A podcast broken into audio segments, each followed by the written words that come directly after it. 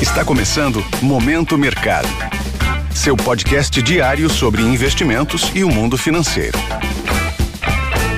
Muito bom dia para você ligado no Momento Mercado. Eu sou a Erika Dantas e bora para mais um episódio desse podcast que te informa e te atualiza sobre o mercado financeiro. Hoje eu vou falar sobre o fechamento do dia 20 de janeiro, sexta-feira. Cenário internacional. Nos Estados Unidos, os índices acionários fecharam em alta, após o diretor do Federal Reserve, Banco Central Americano, Christopher Waller, apoiar abertamente a diminuição do ritmo de aperto monetário na próxima reunião, que acontece em fevereiro.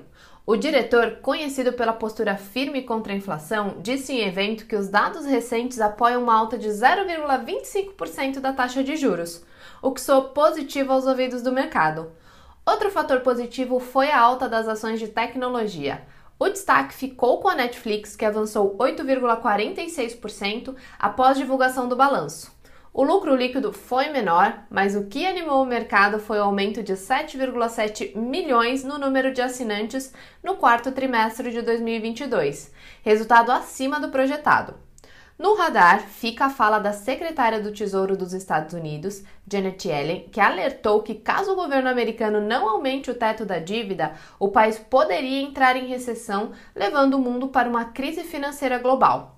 A fala não tirou o apetite a risco do mercado e os índices fecharam no positivo. O S&P 500 avançou 1,89% e o Nasdaq 2,66% favorecendo as posições compradas, que são aquelas que apostam na alta dos índices. Na renda fixa, o retorno das treasuries, que são os títulos públicos norte-americanos, recuaram, com os investidores assumindo posições mais arriscadas. No câmbio, o DXY, índice que mede a variação do dólar ante uma cesta de moedas fortes, encerrou o dia em leve queda de 0,04%. Nas commodities, a expectativa de aumento da demanda provocada pela reabertura da China levou o petróleo a mais um fechamento positivo. Cenário nacional. O investidor local não acompanhou o otimismo internacional e o câmbio foi penalizado, fechando aos R$ 5,21, alta de 0,72%. Em dia de agenda esvaziada, a fala do presidente Luiz Inácio Lula da Silva voltou ao foco. Em entrevista recente, o petista atacou a autonomia do Banco Central e o atual patamar da taxa de juros, que segue em 13,75%. O grande receio do mercado é de que a meta de inflação definida pelo Conselho Monetário Nacional sofra alguma alteração, o que pode afetar os rumos da política monetária. Os olhares também se voltaram ao nome que substituirá Bruno Serra na diretoria de política monetária. Segundo fontes, o presidente do Banco Central, Roberto Campos Neto, busca nos bastidores um consenso para nomeação.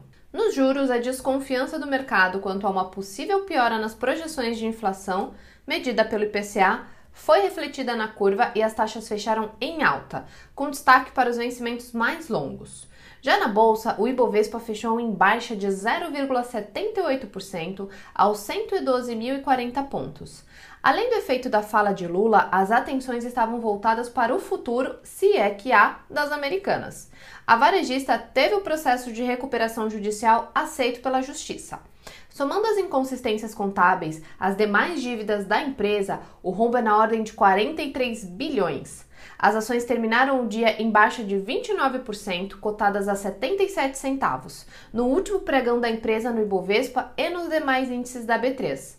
Seguindo a fila das quedas do dia, tivemos Alpagartas fechando com recuo de 5,90%, Cosan em baixa de 4,47% e Suzano que caiu 4,46%.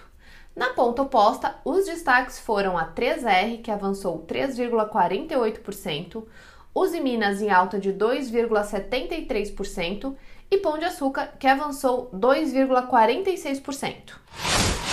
Pontos de atenção. Hoje, a presidente do Banco Central Europeu, Christine Lagarde, discursa.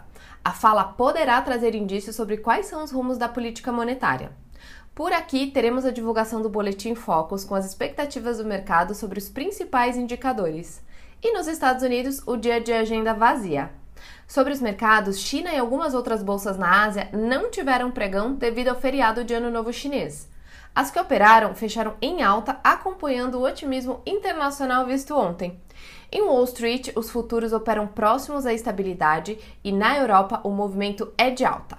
Desta forma, termina o Momento Mercado de hoje. Agradeço a sua audiência e um ótimo dia. Esse foi o Momento Mercado com o Bradesco. Sua fonte diária de novidades sobre cenário e investimentos.